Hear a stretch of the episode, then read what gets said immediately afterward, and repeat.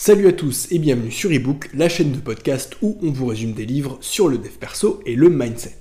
L'année dernière, on avait fait un épisode spécial en début d'année dans lequel on discutait de trois livres à lire absolument. Enfin, de trois livres dont je recommandais chaudement la lecture à titre de bonne résolution pour l'année. Ceci autour de trois thématiques centrales qui sont l'amour, l'argent et la santé qui sont un peu les trois piliers du bonheur, parce qu'on reste malgré tout des animaux et qu'on est quand même vachement plus heureux quand on est au bras d'une belle nana, qu'on a un bon statut social et une bonne forme physique. D'une certaine façon, les trois sont même interconnectés. Celui qui a du fric pourra accéder aux meilleurs parcours de soins qui peuvent parfois être très onéreux. Après tout, tout ce qui fait du bien au corps et à l'esprit coûte cher. Une journée au spa, ça coûte cher. Une séance chez le psy, ça coûte cher. Et si t'as un petit revenu, t'as plus qu'à prier pour ne pas avoir besoin d'un dentiste ou d'un ophtalmo.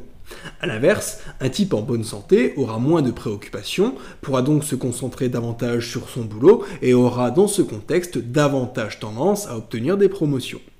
Et pour le dernier volet, ben il va sans dire qu'un type qui prend soin de lui et qui s'assume financièrement aura bien plus d'opportunités avec les femmes. Ce qui, à son tour, le rendra plus heureux et le motivera à tout exploser professionnellement. Donc dans l'épisode d'aujourd'hui, on va discuter de trois livres, et en particulier de trois livres qu'on a déjà résumés sur ce podcast. Comme ça, on mélange tes bonnes résolutions pour 2024 avec mon auto-promo, parce qu'après tout, on n'est jamais mieux servi que par soi-même. D'ailleurs, si ça n'est pas encore fait, je t'invite à pulvériser le bouton 5 étoiles si tu es sur Spotify, à partager et surtout à t'abonner à ce podcast. Fin 2023, Spotify m'a fait un compte rendu avec toutes mes statistiques de l'année et honnêtement, c'était pas mal du tout. En fait, c'est un euphémisme. Vous avez tous été carrément géniaux, la communauté s'agrandit et ça fait super plaisir. Donc pour cette nouvelle année, je ne peux que vous inviter à exploser ce record. N'oubliez pas que c'est ça qui m'encourage à vous faire toujours plus de contenu de qualité. De ce point de vue, je tenais à tous vous remercier pour l'année écoulée. Vous avez été hyper nombreux à réagir aux épisodes, à répondre aux sondages et à partager mes épisodes entre vous. Aussi, eBook a été streamé dans 85 pays différents et figure dans le top 5 des podcasts de plus de 8000 personnes, ce qui est juste énorme. Donc merci à vous, je vous aime, et j'espère que 2024 nous offrira à tous de belles surprises.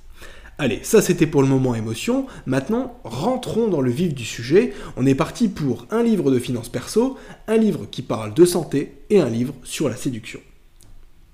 Côté finances perso, je ne peux que vous recommander la lecture de Millionnaire Next Door. L'idée de ce bouquin, c'est de dire que les riches sont partout.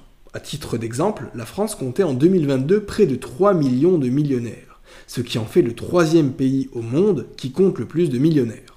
Donc le message derrière ça, c'est de dire que tu peux facilement avoir accès à ces gens-là, qu'être riche finalement, c'est pas un truc de fou, hyper difficile à atteindre. Et vu les statistiques qu'on vient d'évoquer, tu as forcément déjà rencontré un millionnaire. Un ancien patron, un parent à toi, l'ami d'un ami, ça peut être n'importe qui, mais simplement tu l'ignores parce que ça ne se voit pas. Parce que les millionnaires, c'est pas forcément ces types stéréotypés qu'on voit sur Instagram.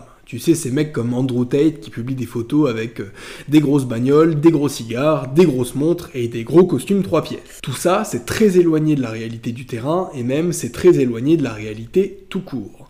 Ceux qui dépensent autant d'argent dans le show-off, en vrai, ils n'ont pas un sou et ils veulent juste paraître riches, quitte à s'endetter. Et je le dis en connaissance de cause, puisque je connais personnellement des gens qui n'ont pas un sou de côté, mais qui par contre s'offrent des voyages à Dubaï, des vêtements de luxe ou encore le tout dernier iPhone. Et à l'inverse, je connais des types qui ont vraiment beaucoup d'argent, mais sur lesquels on n'aurait jamais parié au premier abord. D'ailleurs, ce livre t'explique aussi la manière dont ces gens-là procèdent, le mindset qu'ils ont et la façon dont ils pensent pour que toi aussi, peut-être tu puisses un jour bâtir ta propre fortune en t'inspirant d'eux. Donc en définitive, Millionnaire Next Door te sera vraiment utile si faire grossir ton patrimoine fait partie de tes bonnes résolutions pour 2024. Ça, c'était pour l'aspect finance perso. Dans la rubrique santé maintenant, nous allons parler de santé mentale et en particulier du livre Rester en vie de Matt Haig. Bah oui, il y a bien un truc que 2023 m'a appris, c'est que la santé mentale est au moins aussi importante que la santé physique. L'un ne va pas sans l'autre et les deux sont de toute façon interconnectés.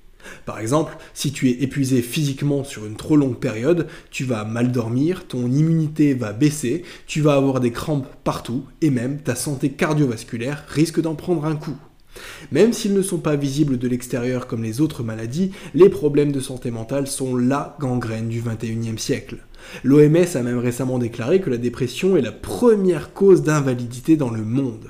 Et pour rappel, près de 20% de la population a déjà connu ou connaîtra dans l'avenir un épisode dépressif.